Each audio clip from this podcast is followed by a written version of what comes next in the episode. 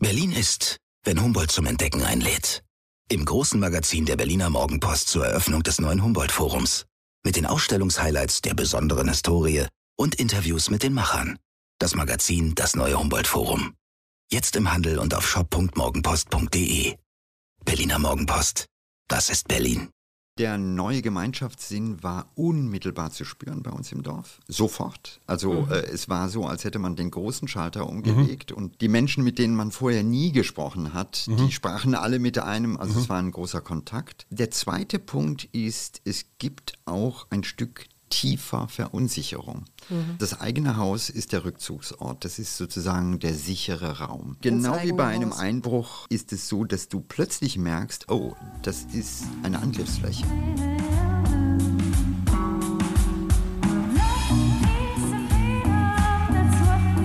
Wir. Arbeit, Leben, Liebe. Der Mutmach-Podcast der Berliner Morgenpost wunderschönen guten Tag. Hier sind wieder wir, Suse und Hajo Schumacher. Und wir haben heute unseren Lieblingsgast live und in Farbe in unserem kleinen Hinterhausstudio. Lieber Ranga, Joshua, hallo. hallo, das ist schön, dass du da bist. Wir haben ein Kessel Buntes, weil unsere Zuhörer haben so einige Fragen und Anmerkungen auch gerade über den Sommer geschickt. Das eine Thema klar Hochwasser, das andere Thema alles, was mit Impfen zu tun hat, insbesondere Kinder, Kinder unter zwölf. Und äh, drittens dann vielleicht noch das Thema Impfpflicht. Das wollen wir alles mal so abarbeiten. Das ist eine Menge. Das ist eine Menge, aber wer, wenn nicht du, könntest äh, diese Fragen dann auch beantworten? Zuerst mal deine persönliche Betroffenheit. Du wohnst im, wie heißt das genau da, äh, wo du Ich wohne in Hennef im Rhein-Sieg-Kreis. Ja. Das liegt so, für denjenigen, der es nicht kennt, so grob zwischen Bonn und Köln in der Region. Eigene Betroffenheit heißt am 4. Juni. Weit vor Ahrweiler weit vor Ahrweiler gab es ein Starkregenereignis. Und dieses äh, Ereignis war sehr lokal und führte dazu, dass es eine massive Überschwemmung gab. Äh, unser kleines Dorf war sogar in der Tagesschau, mhm. äh, weil im Grunde genommen etwas Ähnliches passiert ist wie in Ahrweiler, halt nur nicht so über eine gesamte oder große Fläche äh, verteilt, sondern ziemlich lokal.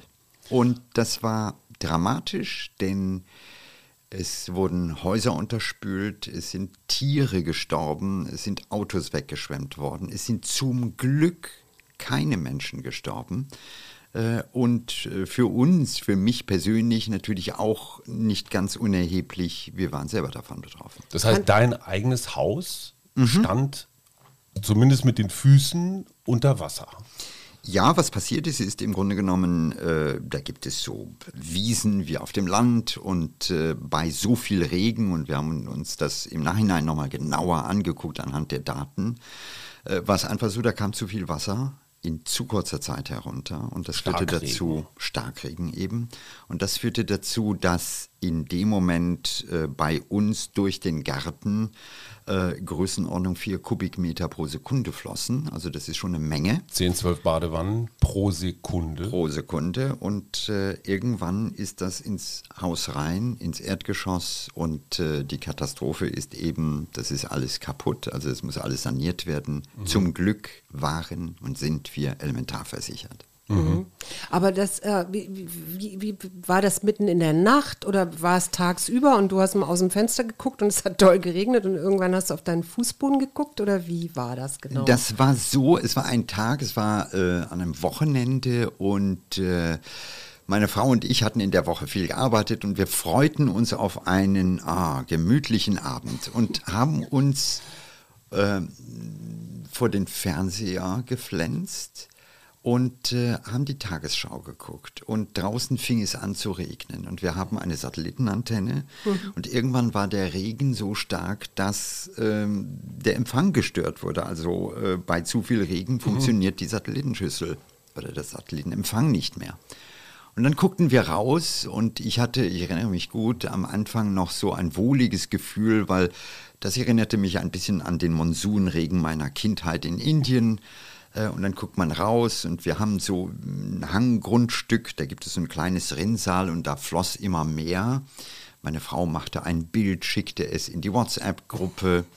Gott. und äh, das steigert sich dann. Das Ja. heißt, aus der äh, Freude, einer Abkühlung, äh, aus der Faszination, oh, es regnet wirklich stark, fängt irgendwann die Situation an zu kippen. Also irgendwann merkte man, das wird immer mehr.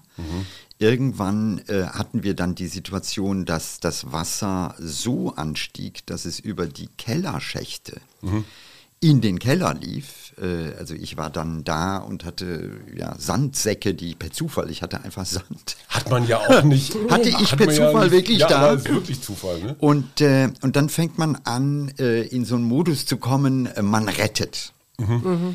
Und dann merkt man, dass die Gewaltigkeit so groß ist, dass man chancenlos ist. Also du verlierst diesen Kampf. Und dann kommt psychologisch etwas ganz Interessantes, nämlich irgendwann fängst du an, aus dem aktiven Gegenkämpfer zu einem ja, bedrückten Beobachter zu werden, der einfach merkt, oh, oh, oh. Und ähm, das passierte dann. Es wurde natürlich später. Meine Kinder kamen vorbei, Freunde kamen vorbei und ähm, ja, die Keller, äh, nicht nur der Keller, sondern auch zum Beispiel das Büro meiner Frau, was auf dem Erdgeschoss ist, war unter Wasser und dann passiert Folgendes, man unterschätzt den Schaden, weil man denkt, naja gut, da gehst du jetzt da durch. Wischt mal eben ein Man bisschen. wischt eben ein bisschen, aber in unserem Fall war es so, dass man einfach merkte, oh, oh, das ist wirklich schlecht, weil ähm, der Druck, der Wasserdruck so gewaltig war, dass der Boden anfing sich zu heben. Also das ist schon sehr spooky. Äh, für mich komisch, als Physiker kann ich das erklären, aber wenn du es erlebst, bist du trotzdem erschrocken. Ja. Und jetzt die spannende Frage: War das Wetter oder schon Klimawandel? Jahrhunderte Wetter, nee, was sagen die Ich meine, Also- sowas passiert ja nicht, Wetter? passiert ja. Ja. nicht jedes Jahr bei euch. Das war Nein, das passiert nicht jedes Jahr. Es gab in der Vergangenheit auch Extremwetterereignisse. Äh, In diesem Fall ist es so, dass ich meinen Freund Sven Plöger anrief, zwei den Tage später, Wetterfrosch. den Wetterfrosch. Und ich sagte, Sven, jetzt müssen wir nochmal genau auf die Daten gucken. Ich wollte einfach wissen, wie viel Wasser ist denn jetzt wirklich runtergekommen. Und auf den hoch aufgelösten Radardaten sieht man, dass die Spitze, also es gab Momente, da flossen 200 Liter pro Quadratmeter. Nicht über eine gesamte Stunde, aber immerhin äh, kam darunter. Und das ist schon ziemlich extrem. Das heißt, du würdest sagen, du warst jetzt oder ihr wart Opfer des Klimawandels? Ja, das ist das große Problem, dass die Leute immer erwarten, dass es da so ein Etikett gibt. Also wenn es regnet, äh, dann gibt es ja viele Skeptiker, die sagen, eigentlich brauchen wir immer noch so ein Schild, wo dran steht, ich bin Teil des Klimawandels. Aber so funktioniert das nicht, sondern was wir eigentlich erleben, und da muss man nicht sonderlich ähm, wissenschaftlich geschult sein, ist, wir erleben eine massive Häufigkeit dieser Ereignisse und zwar nicht nur bei uns, sondern weltweit. Wir erleben die äh, Situation der extremen Hitze in den äh, USA und in Kanada. Wir Mit erleben ne? Waldbrände in äh, Griechenland oder in der Türkei. Wir erleben solche Extremwasserereignisse mitten in Zentralchina. Und die Häufigkeit dieser Ereignisse nimmt zu. Man kann das dann noch detaillierter betrachten. Also ähm, was ja passiert ist, ist, dass äh, bestimmte Tiefdruckgebiete, zum Beispiel hier über Europa, plötzlich einfach st- stehen zu bleiben schienen. Die Also, sich früher bewegt haben. die haben sich ne? früher bewegt und die blieben stehen. Und das hat damit zu tun, dass der Jetstream, also der große Wind, der bedingt dadurch, dass die Erde sich dreht, dass der Pol kälter ist als die äquatorialen Breiten, äh, dieser Jetstream, der ist langsamer geworden. Also man kann es sogar, ich meine, wir haben jetzt Corona, aber wenn man sich akribisch die Mühe machen würde und sich die Flugzeiten anschaut von Deutschland in die USA und wieder zurück, denn immer dann, wenn man aus den USA zurückkommt, dann schiebt einen der Jetstream Also Rückenwind, ne? mit Rückenwind Ja. ein bisschen schneller nach Europa, äh, dann könnte man das auch sehen. Und was wir eben deutlich sehen, ist, ähm, dass dieser Jetstream langsamer geworden ist. Er fängt an zu meandern. Und genau dadurch gibt es diese statischen Situationen, die entweder bei uns in diesem Sommer zu extrem viel Regen oder ähm, in Kanada zum Beispiel zu extrem lange andauernder Hitze führen. Äh, jetzt darüber, ich meine, das ist jetzt auch Wahlkampfthema und so, ne? Äh, was würdest du sagen, was müssen wir denn jetzt tun? Weil das ist so, glaube ich, so eine Frage, die ganz viele Leute beschäftigt. Also die sehen schon, dass wir eine Klimakrise haben. Äh, es ist auch klar, dass das menschgemacht ist. Und was, was rätst du oder was sagst du, was können wir jetzt tun? Ähm, das ist eine sehr breite Frage ich und man weiß. müsste jetzt sehr lange darauf antworten. Aber vielleicht fängst du mal, vielleicht mhm. kannst du ja mal bei, beim mhm. Einzelnen anfangen. Was oder in eurem jetzt? Dorf. Oder bei euch in, im Dorf, ja. Also das Erste ist, wir müssen uns darauf einstellen, dass diese Situationen öfters vorkommen. Und was wir in Deutschland sehr deutlich sehen, und das hat man diesen Sommer, nämlich einige Wochen später, dann auch in Bad Münstereifel, mhm. in Ahrweiler gesehen, ist, dass wir einen Riesenunterschied haben zwischen Städten auf der einen Seite und dem Land auf der anderen Seite. In Städten hat man durch die Erfahrungen der Vergangenheit, durch vielleicht auch mehr Geld, äh, eine Vorbereitung getroffen. Das heißt, wenn Hochwasser droht, zum Beispiel in Köln, weiß jeder, was zu tun ist. Mhm. Aber es gibt eben ganz große Landstriche, die im Grunde genommen bisher nicht auf der Karte waren. Und da brauchen wir ganz dringend in Deutschland äh, Modellrechnungen, die einfach sehr klar in jeder Gemeinde sagen, wenn so viel Regen kommt, was erwartet dich und wo kommt das Wasser hin? Denn was wir ja erlebt haben, auch in ähm, Ahrweiler oder Bad Münstereifel, war, dass die Menschen überrascht waren, wie schnell das ging. Das mhm. heißt, das ist was anderes als das Elbhochwasser mhm. vor einigen Jahren, wo es lange dauerte mhm. und man so das Niveau der Elbe hinweg, über Tage ja. hinweg ja, und steigen sieht. Genau. Und, ja. Aber mhm. hier ist es so, dass es äh, extrem schnell ging und ich habe selber mit äh, zum Beispiel einem äh, Mann gesprochen in Bad Münstereifel, äh, der hatte so ein Geschäft für Haushaltswaren in der vierten Generation. Mhm. Und der sagte mir, naja, es fing an und ich merkte, da kam Wasser und dann bin ich in den Keller gegangen und ich habe versucht, den Server zu retten und mhm. so ein paar mhm. Sachen. Und das ging so schnell, dass er fast nicht rauskam. Der wäre fast gestorben. Mhm. Das heißt, äh, und das haben mir ganz viele Anwohner bestätigt, es ging so extrem schnell und das ist einer der Gründe, warum wir ähm, ja, weit über 100 Menschenleben verloren haben. Äh, das heißt, da müssen wir uns vorbereiten. Wir müssen nie mehr in Zukunft können wir nicht mehr akzeptieren, dass Menschen auf die Art und Weise überrascht mhm. werden von solchen Starkregen, sondern wenn so ein Regen kommt, muss jeder wissen, pass auf, das wird da kritisch, mhm. das darfst du nicht tun. Es gibt ein paar Lektionen, die wir alle lernen müssen, so wie dein Leben ist wichtiger als das Auto in der Tiefgarage. Mhm. Ja, es gab Situationen, wo vier junge Männer, ja, die wollten mhm. ihr Auto rausnehmen und sind gestorben. Es gibt Situationen, wo man verstehen muss, dass jeder Kellerraum eine Falle ist, weil mhm. du da nicht mhm. mehr rauskommst. Und wir müssen, das eine ist die Vorbereitung, aber das andere ist eben wirklich aktiv anfangen, Dinge dagegen zu tun, denn sonst äh, mhm. häufen sich diese Ereignisse und das ist nicht gut. Aber sind das auch nicht teilweise äh, Baufehler? Also dass man, ich erinnere mich jetzt an Dresden mhm. tatsächlich, äh, da habe ich in der Neustadt gedreht, da hat man mhm. den Leuten irgendwie hier tolles, äh, tollen Blick aufs Wasser verkauft, ne? Und dann stand da bis im zweiten Stock das Wasser nachher mhm. drin. Wo früher so. Auen Wo früher ne? vielleicht eine aufgenommen ja, genau. Das ist ein Riesenproblem. Äh, übrigens auch bei uns in der Gemeinde. Mhm. Wir werden im September bei uns eine große große Veranstaltung haben, weil bis dato äh, Baugrundstücke ausgewiesen wurden, ohne dass man wirklich genau geguckt hat, wie hoch ist das Gefährdungspotenzial. Mhm. Und seien wir mal ganz ehrlich, da gab es dann irgendwelche ökonomischen Interessen, die dazu führten, Klar. dass Herr X oder Frau Y dieses große Areal mhm. möglichst ausgewiesen bekommt, mhm. weil das natürlich sehr viel Geld brachte. Den Acker mhm. vergolden, ne? Den Acker vergolden und genau da muss man natürlich heute sagen, das äh, muss man anders ordnen. Also man muss hingehen und sagen,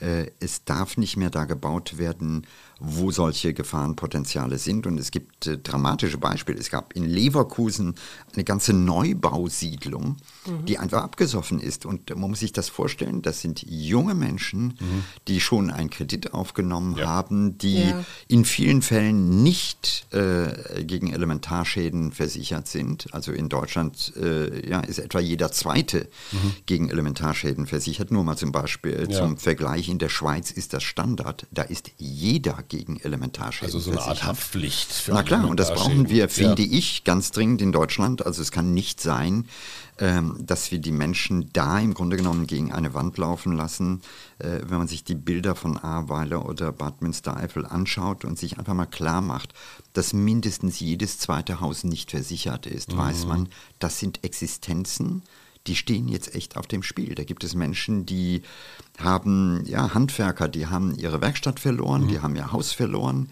die stehen auf der Straße mit nichts. Jetzt die entscheidende Frage. In der Politik, Fridays for Future und so weiter, reden wir über Maßnahmen, die eher langfristig orientiert sind. Also wir stellen auf E-Mobility um. Irgendwann mal in vielen Jahren gibt es einen Kohleausstieg. Der Klimawandel ist aber schon da. Das heißt, das, was wir jetzt politisch äh, so langsam mal beginnen zu tun, hat mit diesen sehr konkreten Ereignissen ja relativ wenig zu tun. Das heißt, wir brauchen jetzt auch eine Art Soforthilfeprogramm, befestigt die Dörfer. Naja, wir haben äh, seit einigen Jahren darüber nachgedacht, was müssen wir machen, um uns gegen die Konsequenzen des Klimawandels zu schützen. Auf der anderen Seite ist es so, äh, Niklas Stern, äh, ein großer Ökonom, hat den sogenannten Stern Report äh, geschrieben. Und äh, der zeichnete sich dadurch aus, dass er beim Klimawandel gesagt hat, das wird so und so teuer. Er hat einfach ökonomisch versucht zu vergleichen, was kostet es, wenn du jetzt nichts tust und was kostet es dich, wenn du jetzt handelst, dann sparst du Geld. Und seine klare Botschaft war, es ist kostenmäßig günstiger, jetzt etwas gegen diesen fortschreitenden Klimawandel zu tun. Und das sieht man an einer Zahl, die Münchner Rück hat im letzten Jahr 220 Milliarden US-Dollar Elementarschäden.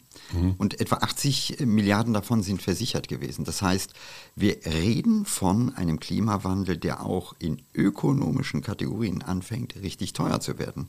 Und was wir jetzt erleben, ist der Beginn, weil das wird sich fortsetzen. Denn wir reden jetzt in diesem Sommer über das Wasser und vergessen zum Beispiel den Blick auf die Wälder. Und guck dir die deutsche Forstwirtschaft Ja, an, wo furchtbar. die Nadelwälder alle abgeholzt werden, wo der Holzpreis natürlich kollabiert ist an der Stelle. Das sind Lebensversicherungen für Familien gewesen, die auf die Art und Weise sich auflösen.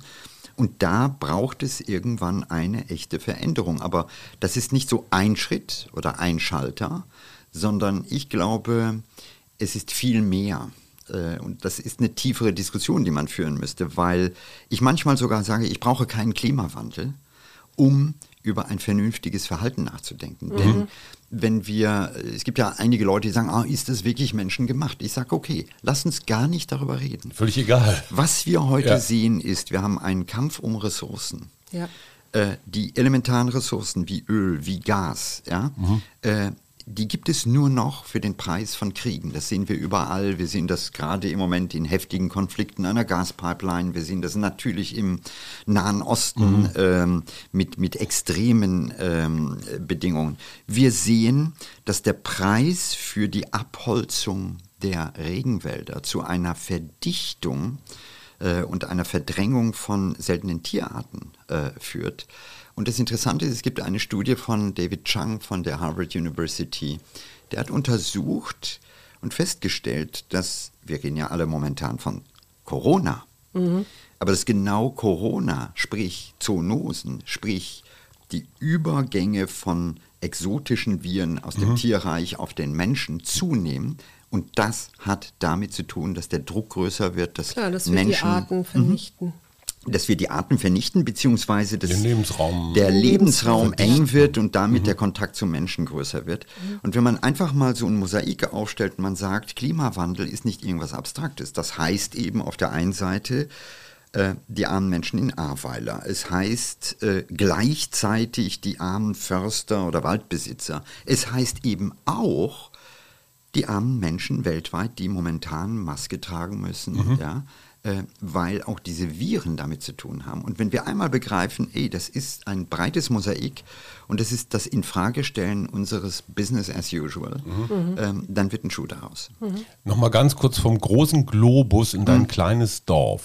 Was werdet ihr jetzt konkret in eurem Dorf tun, um für solche Fälle gewappnet zu sein? Baut ihr Dämme oder Rückhaltebecken oder wie muss man sich das, Das vorstellen? erste ist, äh, und da war ich zum Glück ein bisschen erfolgreich, wir haben eine Modellierung in Auftrag gegeben von unserem, äh, also in unserer Gemeinde, um überhaupt zu wissen, wie viel Wasser kommt. Denn bis dato in Deutschland war das so ein bisschen nettes Gefühl, oh, da kommt Wasser, dann bauen wir irgendwo einen kleinen Kanal. Aber niemand wusste, wie groß muss der Kanal ausgelegt werden, wie viel Wasser kann im Worst Case kommen und was bedeutet das für das eine Haus, für die Straße, für sonst was. Das heißt, äh, in dem Moment, wo man weiß, ja, mit welchen Regenmengen äh, man rechnen muss, kommt dann der zweite Schritt, nämlich Maßnahmen. Und diese Maßnahmen heißen an der Stelle äh, Korridore schaffen, wo es äh, Wasser durch kann, in bereits gebauten Gebieten. Aber es wird auch heißen, dass, und das wird noch ein spannender Konflikt in diesem Herbst werden, dass es Regionen gibt, die als Bauland ausgewiesen werden. Und wenn sich jetzt herausstellt, das ist keine gute Idee, muss man das zurückziehen. Und das halte ich für ein Stück Verantwortung gegenüber diesen zukünftigen Käufern.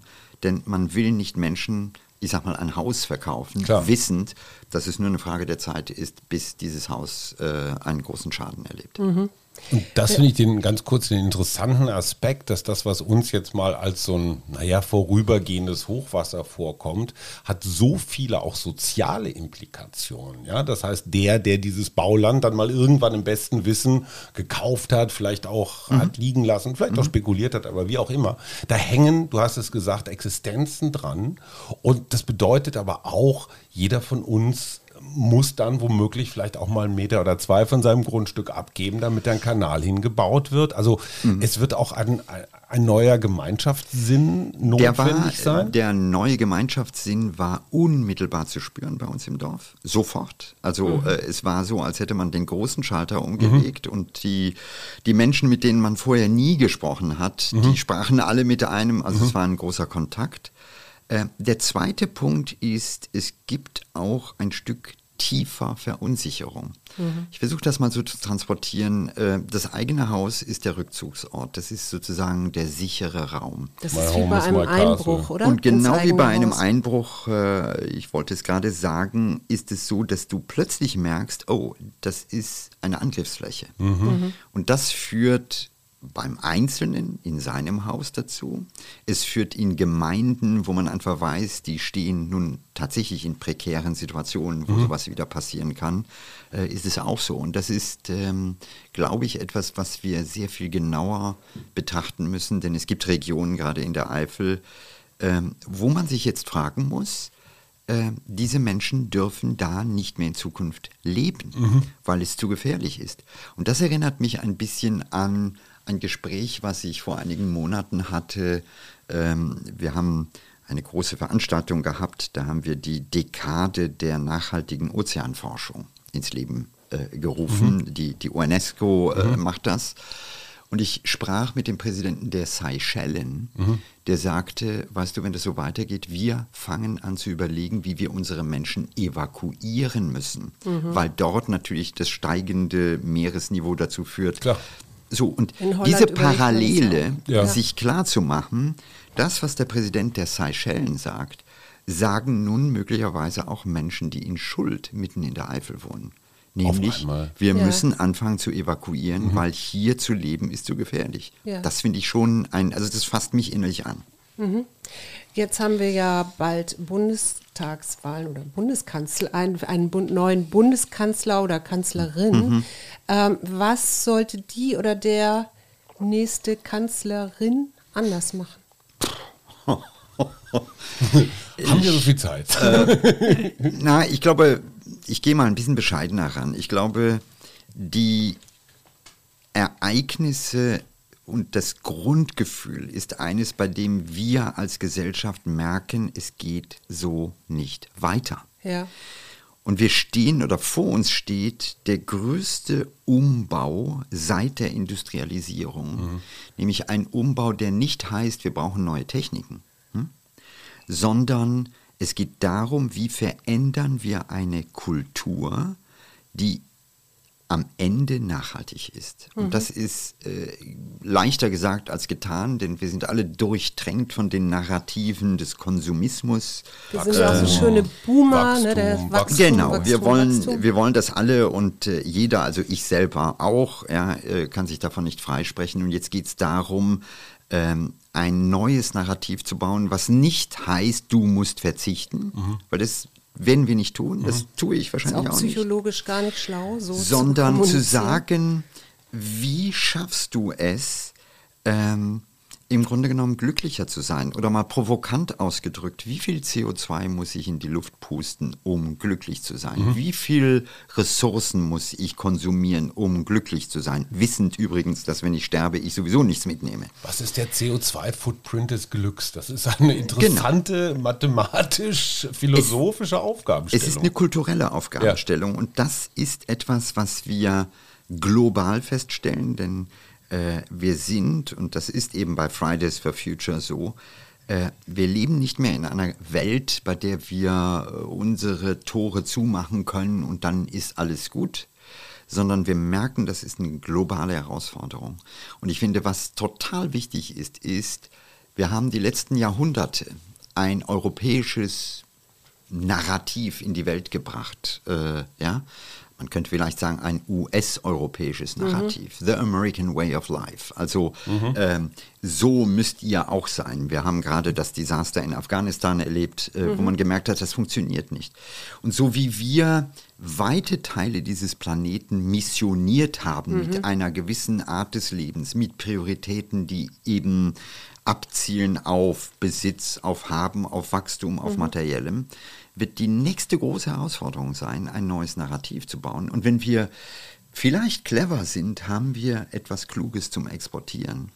Äh, und das ist wahrscheinlich die größte Herausforderung. Das wird kein Politiker alleine machen. Ich glaube, das ist eher ein Prozess, bei dem eine gesamte Gesellschaft Oder Generationen anfangen muss, ne? ja, darüber nachzudenken, aber ehrlich darüber nachzudenken.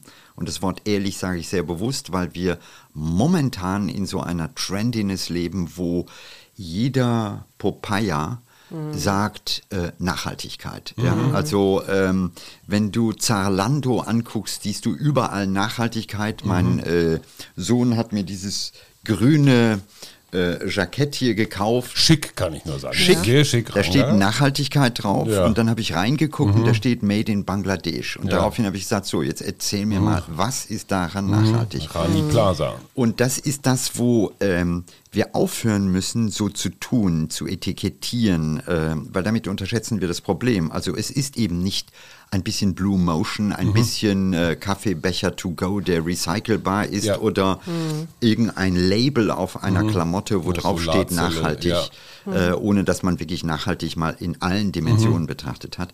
Und da müssen wir anfangen, ehrlich zu werden und zu sagen, was bedeutet es wirklich? Und für mich selber äh, ist es natürlich als junger Großvater, ich bin im letzten Jahr Großvater geworden, mein Sohn heißt Emil und äh, die Perspektive zu Dein sagen, Enkel, Ranga.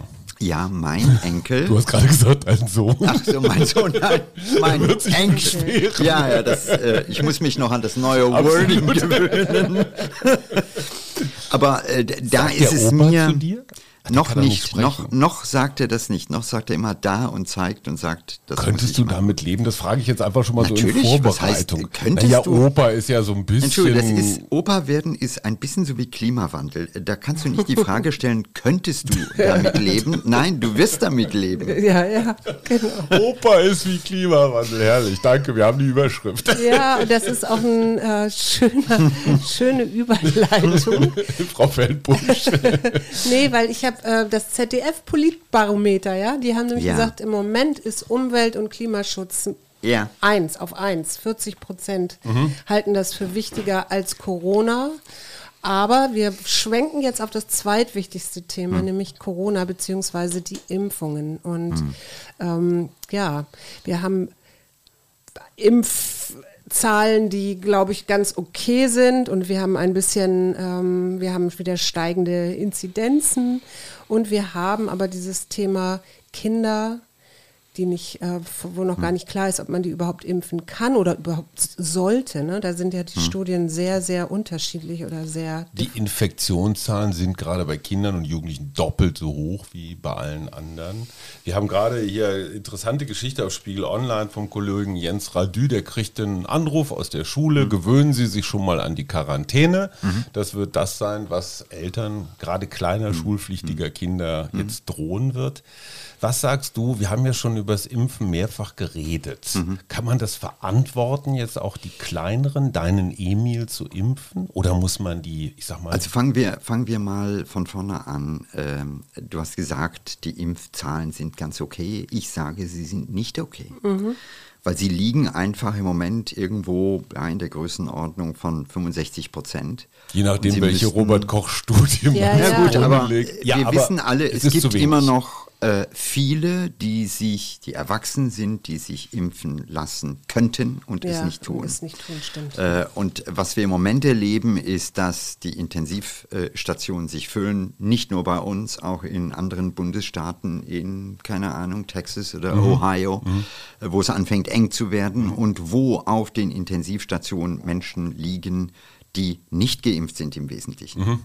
Und das ist das erste große Problem. Das heißt, diese ganze Krise ist an der Stelle ein bisschen hausgemacht, weil es gibt hier in Deutschland Impfstoff.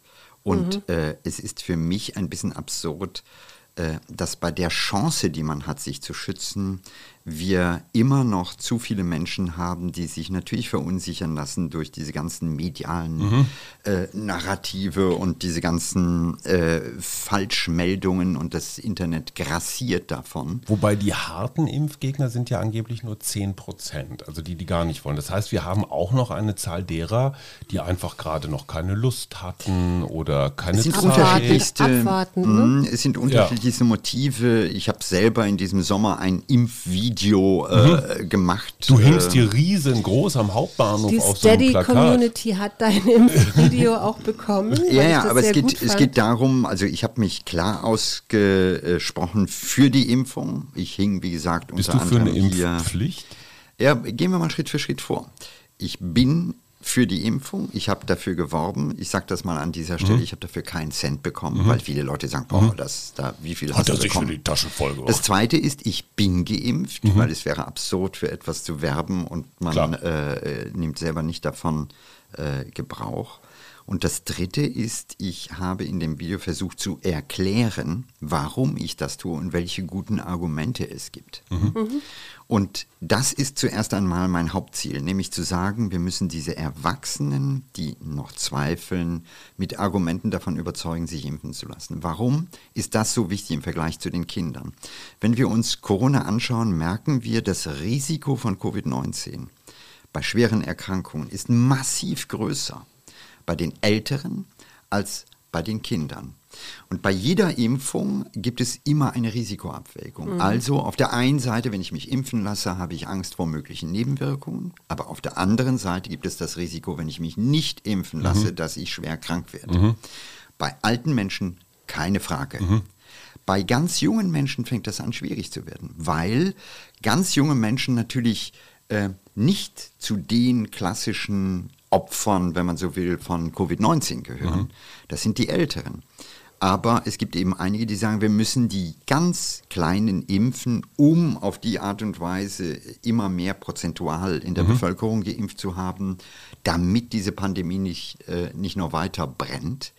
Äh, und das finde ich an der Stelle unethisch. Das heißt, solange es erwachsene Menschen gibt, die tatsächlich ohne einen plausiblen Grund der medizinischer Natur ist, sich sperren, finde ich es absurd, dass wir jetzt anfangen, über Kinder nachzudenken. Äh, Es gibt, und von Kindern müssen wir klar definieren, die 12- bis 16-Jährigen, da gibt es inzwischen eine Clearance auch der äh, FDA, also das ist klar. Bei den ganz Kleinen äh, muss man einfach sagen, da geht es darum, dass es für das eigene Risiko fragwürdig ist. Ja? Also damit schütze ich die nicht unmittelbar, zumindest im Moment nicht, bei den Varianten, die wir kennen.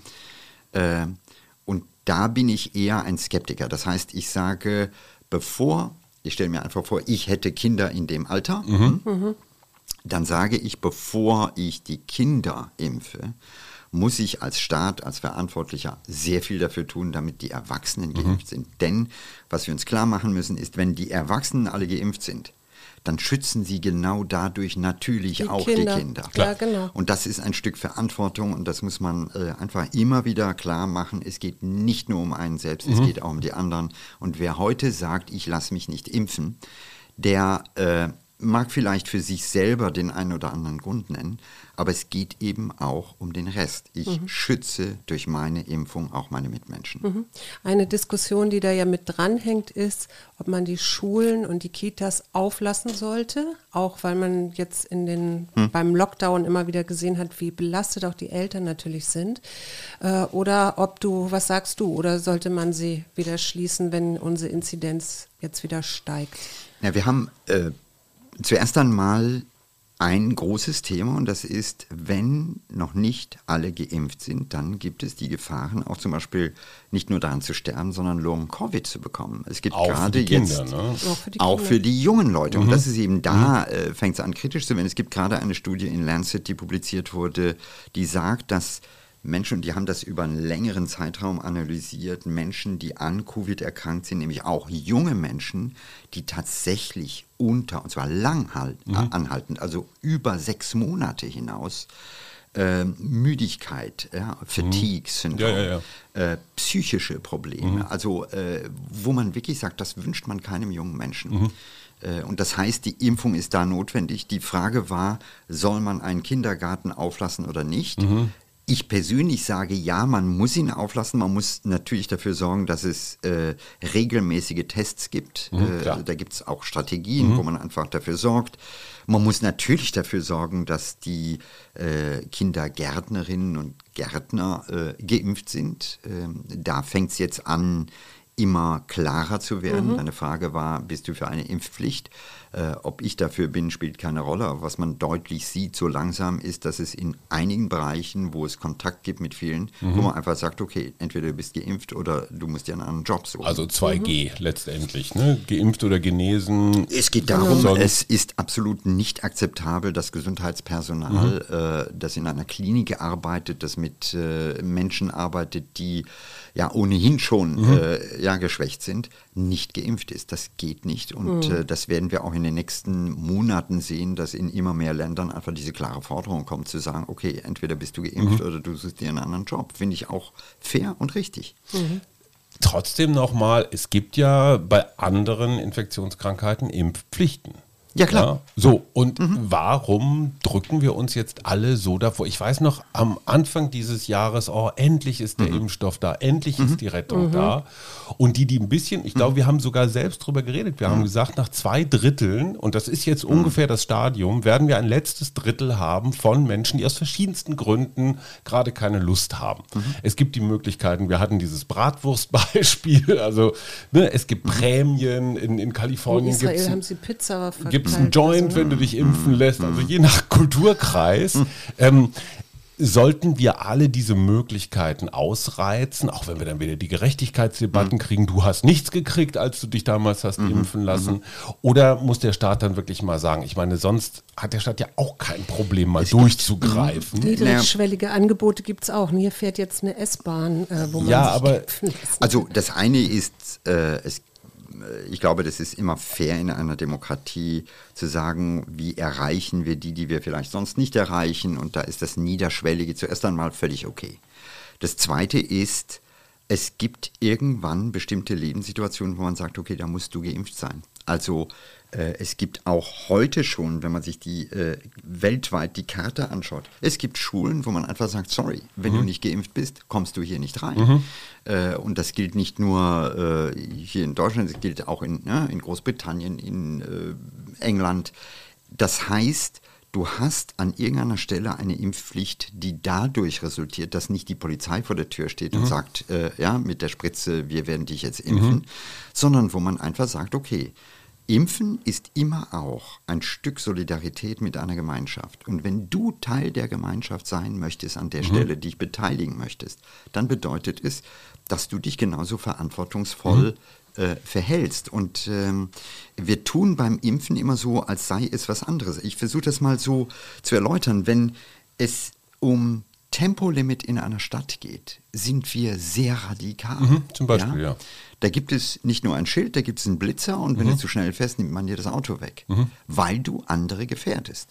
Wenn du dich nicht impfen lässt, lässt, gefährdest du auch andere. Mhm, du fährst Und mit überhöhter Geschwindigkeit ja, praktisch, ja. Und das ist einfach ein Stück Ausprägung einer ähm, einer äh, Konvention in einer Gesellschaft, dass man sagt, okay, wir brauchen einige Regeln des Miteinanders und Impfen gehört aus meiner Sicht dazu, zumal wir ja inzwischen wirklich von weltweit einer Pandemie reden, die eben nicht ein Klacks ist. Da sind über vier Millionen Menschen gestorben. Also das ist nicht Peanuts. So, Genau. und da muss ich mal ganz kurz sagen, was in Hamburg gerade versucht wird, nämlich ein relativ radikales 2G, also entweder geimpft oder genesen, sonst kommst du nicht ins Stadion, nicht ins äh, Restaurant. nicht ins Restaurant oder so. Sorry, ich finde das richtig. Ich finde das in dieser Konsequenz richtig und ich würde mich sehr freuen, wenn das in Hamburg funktioniert. Natürlich gibt es jetzt wieder viel Gemecker von wegen Freiheit und so weiter, aber für mich Das ist ist, das ein nicht, vernünftiger das ist Weg. die falsche Frage. Also ich, ich habe im letzten Jahr, ähm, da kam die Frage schon mal und ich Mhm. habe gesagt, okay, wir müssen gar nicht drauf warten, weil es wird anfangen. Es werden Airlines geben. Ich Mhm. glaube, Qantas war die erste Airline, Genau. die gesagt hat, wenn es den Impfstoff gibt, Mhm. fliegst du bei uns nur mit, wenn du geimpft bist. Äh, Und ich muss an der Stelle vielleicht nochmal in Klammern sagen, abgesehen von denen, die natürlich aus medizinischen Gründen sich nicht impfen lassen können, Klar. also die sind da immer included, muss man Ja. klar Die sagen. Fußnote haben wir Die gesetzt. Fußnote haben Ja. wir gesetzt. Und äh, ansonsten ist es einfach genauso eine Spielregel Mhm. wie viele andere Spielregeln, die wir haben, ob das der Straßenverkehr ist oder die Tatsache, zahlst du deine Steuern, weil das eben auch Mhm. Teil einer Solidargemeinschaft ist. Jetzt habe ich äh, irgendwo gelesen, dass aber es ja auch aktuelle Untersuchungen zeigen, dass das angeborene Immunsystem von Kindern, also gerade was die Schleimhäute zum Beispiel in den Atemwegen äh, angeht, viel, viel aktiver und viel, viel besser ist. Also ist das vielleicht ein Trost für Eltern, die sagen, okay, vielleicht würde ich sogar mein, mein Kind impfen lassen. Äh, und jetzt warten wir einfach noch mal, was eventuelle Studien, die ja noch kommen müssen, zeigen. Also die Frage genau zu beantworten möchte ich nicht, weil ähm, die verlangt nun wirklich eine genaue und präzise medizinische Kenntnis genau dieses speziellen Bereichs äh, und die kann ich dir jetzt äh, heute hier nicht auf den Tisch legen. Was aber, glaube ich, wichtig ist, ist, wir haben eine klare Zulassung der 12- bis 16-Jährigen. Wir haben inzwischen äh, ganz viele Studien, die eben auch klar machen, diese Impfung ist sicher äh, weil es immer noch Leute gibt, die sich irritieren lassen durch Scheinmeldungen im Internet von irgendwelchen Dingen, die da grassieren. Also ich habe Inklusive Ärzten ja auch. äh, ne? ja, oder Leuten, die sogar Professuren hatten und dann heißt es, Professor so und so sagt das und das und dann recherchiert man und stellt fest, okay, der ist längst von der Uni geflogen. Ähm, also ich glaube, das ist die, die größte Schwierigkeit, die wir heute haben, dass viele Menschen völlig legitim sagen, ich möchte da Gewissheit haben. Ich recherchiere und dann stoßen sie im Netz auf so viele Dinge, wo immer ganz spezielle Sachen behandelt werden, Oder wo immer ein der Laie nicht da ist. Und Ja. das ist auch eine dieser Debatten, äh, wo ich inzwischen merke, man muss sie anders führen, weil es gibt so Impfgegner, die kommen immer und dann sagen sie mir, ja, aber es gibt doch die Untersuchung Und von dem und dem. den und den. Und dann nimmt man diese Untersuchung auseinander. Und statt dass es dann heißt, okay, das ist wirklich fake, kommen die einfach mit der nächsten Sache aus der Schublade und so geht's weiter. Und das ist ein unendliches Spiel, weil Gewinnst es nicht, ne? eben, es geht nicht um Gewinnen. Ja. Es geht darum, an der Stelle mal klar zu machen, ähm, wir haben ein Netz, was eben voll ist von solchen falschen und Fake-Informationen, ähm, wo, glaube ich, zum Teil Menschen sind, die offenbar nicht nett sind, weil sie zu viele Menschen auf eine Art verunsichern wollen, die gefährlich ist. Und ich sage das als Journalist, weil ich gehöre zu denen, die durchaus kritisch sagen, das ist unser Job nachzufassen. Absolut. Genau hinzugucken etc. Aber äh, in dem Falle hier merkt man einfach, Corona ist die erste Pandemie im Zeitalter der sozialen Netze und wir spüren es. Wir haben ja jetzt auch noch, äh, jetzt geht es ja auch Hm. um die dritte Impfung schon, ne? Also Lässt du die Booster? Genau. Ich Hast wahrscheinlich noch nicht, aber was man sieht, ist anhand der Untersuchungen erstens mal, und das weiß man schon lange, ältere Menschen haben ein nicht so robustes und schnelles Immunsystem. Das heißt, wenn man die impft, dann ähm, ja, ist das nicht ganz so gut wie das eines jungen Menschen. Und das äh, führte auch bei anderen ähm, äh, Impfungen dazu, dass man sagt, okay, da muss man möglicherweise noch einen Booster setzen. Das Zweite ist, dass wir so langsam merken, es gibt ein Fade-out. Also die Impfung hält und sie ist sehr gut, aber sie hält nicht ewig. Und jetzt werden wir nach und nach merken, okay, ähm, das wird möglicherweise irgendwann zu dünn und vielleicht ist es eben gut, nochmal einen Booster zu nehmen und dann äh, bin ich auch dabei. Und das Dritte ist, hoffen wir, im Moment haben wir Glück, wir haben Virusvarianten, gegen die der Impfstoff noch wirksam ist. Aber bei der weltweiten Inzidenzlage ist natürlich überhaupt nicht ausgeschlossen, dass wir Virusvarianten demnächst haben, Wenn Kappa um die Ecke kommt, ja, ja. Genau. die, die eben nicht mehr wirken. Aber wäre es dann nicht besser, diese dritte Impfung in die Länder zu geben, wo es noch gar keinen Impfstoff gibt? Äh, Man kann sich immer Dilemmafragen stellen. Ich weiß. Das ist, äh, das ist so. Und wenn du, mich, äh, wenn du mir die Frage stellst, sage ich, natürlich müssten wir so viel Impfstoff haben, dass die gesamte Welt davon profitiert. Und natürlich müssten wir als Industrieländer viel mehr tun, um auch ärmere Länder zu unterstützen. Und zwar sogar in unserem eigenen Interesse. Denn, äh, um es auch nochmal klar zu sagen, solange das Feuer weltweit brennt, wird es keine Normalität geben. Ja, also eben. wir werden, auch wenn der ein oder andere tagtäglich guckt, wie die Robert-Koch-Zahlen in Deutschland sind, kann ich nur sagen, die alleine machen es nicht. Wir leben in einer globalen Welt und solange es irgendwo anders immer noch brennt, werden wir keinen Frieden hier haben. Das ist eine sehr gute Überleitung zu meinem Thema, was vielleicht ein bisschen philosophisch ist. Aber du hast einen Kollegen in den USA, das ist Lawrence Brilliant. Das ist ein, einer der Popstars Schöner- unter den. schöner Name. Auch noch ein schöner Name. Ich finde, Yogesh war allerdings auch ein schöner Name. Ja, also auch Popstar-fähig. Der hat zusammen mit fünf Kollegen gerade im, ähm, wie heißt es noch hier, ähm, Foreign Affairs. Das ist so eine Art, ja, äh, bisschen auch so eine Bibel. Wer da veröffentlicht, äh, der, der toucht auch so die großen Themen der Zukunft. Also Samuel Huntington hat da zum Beispiel 93, glaube ich, den Kampf der Kulturen ausgerufen, ne, nach dem Ende des Kalten Krieges. So, und diese sechs Kollegen haben gerade einen Aufsatz veröffentlicht mit dem Thema das ewige Virus. Und versuchen einfach mal genau wie du sagst, über Inzidenzzahlen, über Maskenpflichten, über Impfpflichten oder sowas hinauszugehen und zu sagen, wie muss eigentlich eine Welt aussehen, in der wir Viren, aber auch den Klimawandel hinkriegen. Äh, eines der nicht sehr überraschenden Ergebnisse ist zum Beispiel, hätten die USA und China von Anfang an, als dieses Virus aufkam, ich sage mal etwas kameradschaftlicher ist jetzt ein großes Wort, aber kooperativer zusammengearbeitet, hätte man, hätte, hätte Fahrradkette, diese Pandemie womöglich eindämmen können. Und jetzt sind wir ganz schnell auch beim Klimawandel, ja. Das, was in, auf den Seychellen passiert, hat auch mit den Menschen in der Eifel zu tun. Das heißt, das Denken in Nationalstaaten, in Grenzen, ist für die Herausforderungen, die vor uns als Menschheit liegen, überhaupt nicht mehr praktikabel. Kriegen wir so eine Art Weltbewusstsein überhaupt hin, wo wir gerade auch diesen Clash der Zivilisationen haben, wie wir in Afghanistan sehen, wie wir mit China sehen und so weiter? Ich glaube, wir kriegen es hin über drei Aspekte. Der erste ist, dass wir zunehmend erleben, dass in unseren Ländern die Welt auch zu Hause ist. Durch äh, Menschen, die aus anderen Ländern kommen, ja, sich verheiraten, also Menschen wie mich, ja, äh, Vater Inder, Mutter Luxemburgerin. Die Taliban dir- sehen das gerade völlig anders. ja, okay, aber ich nehme Ja, uns. Und okay. ich glaube, von daher gibt es zuerst einmal, dadurch, dass solche Menschen da sind, kann man nicht mehr so einfach Feindbilder aufbauen. Mhm. Das Zweite ist, wir brauchen eine demütigere Haltung darüber, dass unser Lebensmodell, unsere Art auf die Welt zu blicken, unsere Art, äh, die Werte, die wir ja, äh, hochhalten, die müssen nicht universell sein. Und mit Werten meine ich nun nicht die netten Werte, die wir gerne exportieren, sondern auch die anderen. Wir haben vorher über Materialismus gesprochen, wir haben über Wachstum gesprochen, alles das.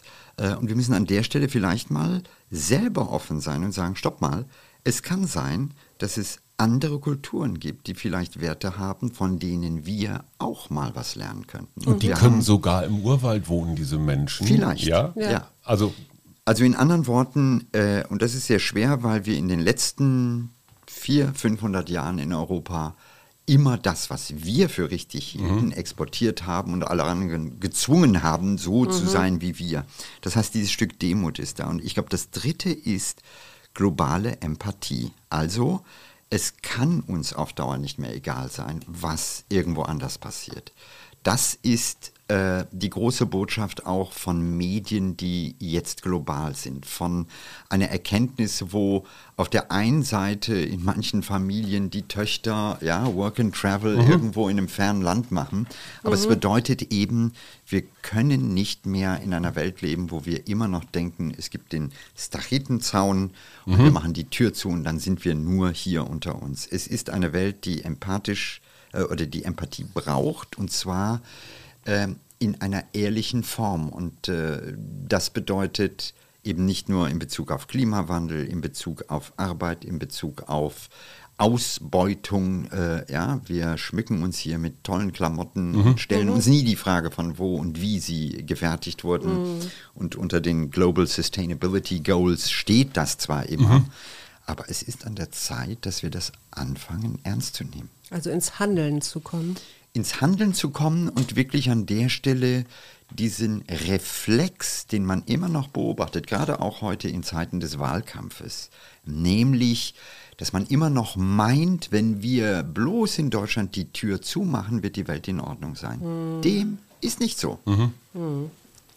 Ich finde, es ist, es ist, wir- ich meine, wir sind ja eigentlich ein Mutmach-Podcast. deswegen habe ich nämlich. Ich, bin ein, ich finde, das ist eine, eine großartige, mutmachende Botschaft. Weil ja, aber das, dieses ins Handeln kommen, das da weiß ich manchmal nicht, äh, wie, wie, wie wir das hinkriegen können. Und zwar gar nicht. Ähm, Aber wir kriegen das hin. Also ich, ich sag dir nur mal ein Beispiel. Äh, bisher konnte noch jeder sich rausreden, wenn er Kaffee trank, wenn er, so wie ich, ja, äh, so ein Sweater anhabe, weil er immer sagen konnte, okay, ich weiß ja nicht, wie das passiert ist.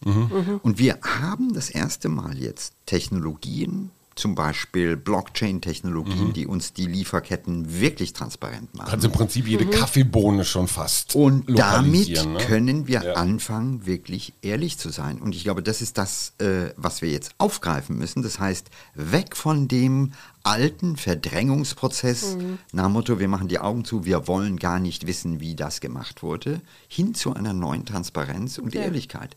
Und wenn wir das machen, wird die, wird die Welt, glaube ich, auch besser werden. Und wir sollten uns klar machen, wenn sie für die anderen besser wird, ist sie auch für uns besser. Denn die Haltung, die wir gegenüber diesen anderen Menschen haben, ist, wenn wir sie nicht aufgeben, dieselbe Haltung, die wir in unserer Gesellschaft gegenüber dem Armen oder ja, den anderen haben.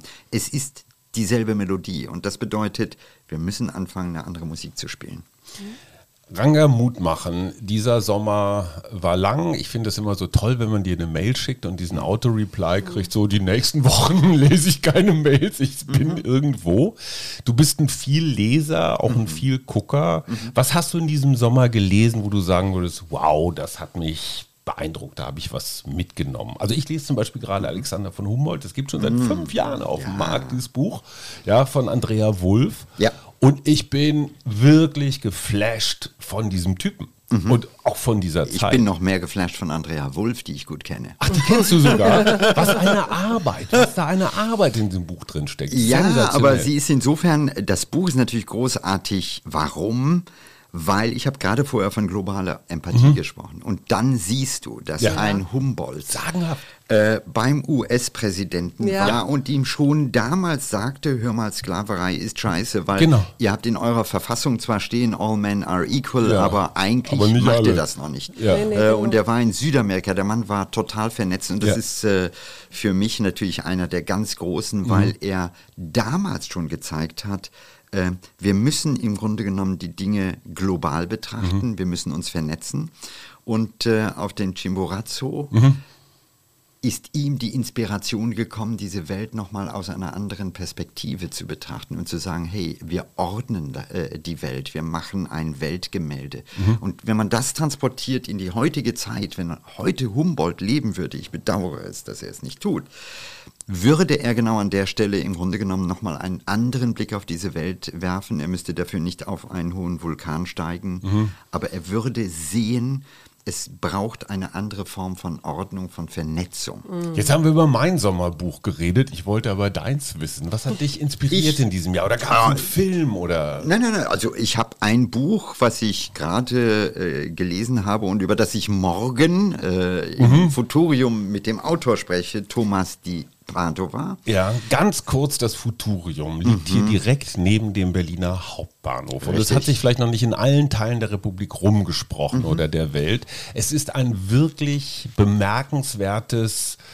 Stück Kulturvermittlung. Mhm. Ne? Also es ist, glaube ich, vom, vom es Wissenschafts Wissenschaftsmuseum und es zeigt im Grunde genommen. Aber es ist auch immer was los. Ne? Also es stellt eine der wichtigen Fragen, wie sieht die Zukunft aus? Ja, und zwar, deswegen Futurium. Wie sind mögliche Zukünfte? Mhm. Und es geht darum, den Dialog. Zukünfte ist auch naja, schön. Zukünfte ja. im ja, Sinne von, es können so oder so Klar. oder so sein. Und es ist unsere Entscheidung, wie wollen wir unsere mhm. äh, Zukunft gestalten. Jedenfalls morgen Abend werde ich mit Thomas de Padova über sein Buch alles wird Zahl oder alles mhm. ist Zahl, heißt es, sprechen. Und es geht darum, wie die Zahl und das Zahlendenken in unser Leben gekommen ist. Und das finde ich total spannend, weil es auf den ersten Blick so ein bisschen ja, akademisch und weit weg äh, aussieht.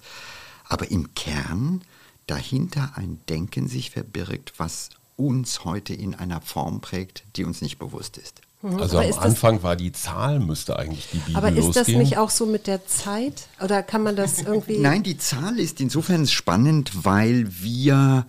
Ähm, uns mal klar machen, also ich, ich gebe dir jetzt einen kleinen Appetizer. Ja. Wir, wir reden ja von den Ziffern. Ja. Hm? Und das Interessante ist, äh, im römischen Zahlensystem gab es keine Null. Mhm. Die Null wurde importiert. Und zwar aus Indien über die arabische Welt. Und das mhm. Ziffer, ist eigentlich die Null gewesen. Das war eine Revolution in Deutschland. Und daraus mhm. äh, ist eine neue Mathematik entstanden. Klar. Statistisch äh, arbeitest du ja auch so mit Minus und Plus und dem Null. Genau, die, die, Null war etwas, was heilig war, was es in Deutschland die Null äh, nicht vorher nicht. Nein, es gibt äh, es gibt äh, interessante Vorstellung. Die, die, römischen Zeichen ja, und die Null stimmt. gibt es nicht. Ja, ja. Es geht sogar viel weiter, weil die Null eigentlich etwas total Verbotenes war, weil mhm. die Null heißt das nichts. Mhm. Und in unserem Kulturraum war es so, dass äh, im Grunde genommen der liebe Herrgott immer da war. Mhm. Also der Horror Vakui. Mhm. Das äh, ist die Hölle. Der ein oder andere kennt ja. noch das Experiment von Otto von Gericke. Mhm. Äh, mit den Magdeburger Halbkugeln. Ich muss übrigens dazu sagen, das waren noch Politiker, ja. weil Otto von Gericke ja. war der Bürgermeister von Magdeburg, Magdeburg. und machte ein Experiment. Hey, hallo Frau äh, Merkel oder Herr Scholz. Und äh, das ging darum zu sagen, was bleibt übrig, wenn da alles rausgenommen wird. Mhm. Also das äh, ist äh, etwas total spannend. Es ist insofern spannend, weil wir heute im Grunde genommen in eine Phase kommen, wo wir meinen, die Zahl ist die Wahrheit. Mhm und wo wir alles numerisieren, wo mhm. wir ja, nicht nur in der Digitalisierung ja, alles machen, ja, sondern wo jeder Depp, wenn er irgendwie Zahlen nennen kann, äh, meint, damit hätte er recht. Und wir sind nicht so. Und ich werde es sehr interaktiv machen, weil ich ähm, auch belegen möchte, wie schlecht wir im Umgang mit Zahlen sind für alle, die nicht die Chance haben, teilzunehmen. Wir müssen einmal ganz kurz, weil wir sind ja so ein mhm. Longseller. Wir werden ja auch in zehn Jahren noch gehört. Deswegen, es gibt auch auf dem YouTube-Kanal. Genau. Also, wir YouTube, reden vom 28.08. Ja. Da findet das statt. Ja. Und, äh, und man kann es auf YouTube, Futurium, Ranga Yogeshwar, genau. Zahl, wie auch immer, Findet sich ja, ja, ja. für alle Ewigkeit mm. angucken. Ich weiß nicht, ob für alle Ewigkeit. Zumindest unsere relativ. Super, das war doch nochmal ein hm. prima Buchhinweis zum Schluss.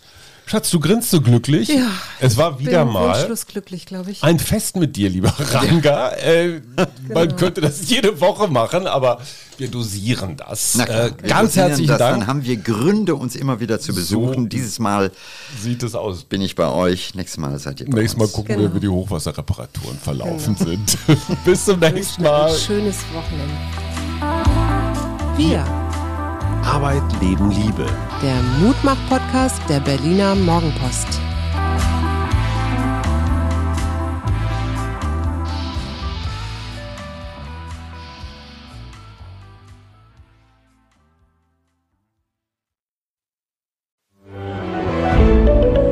Ein Podcast von Funke.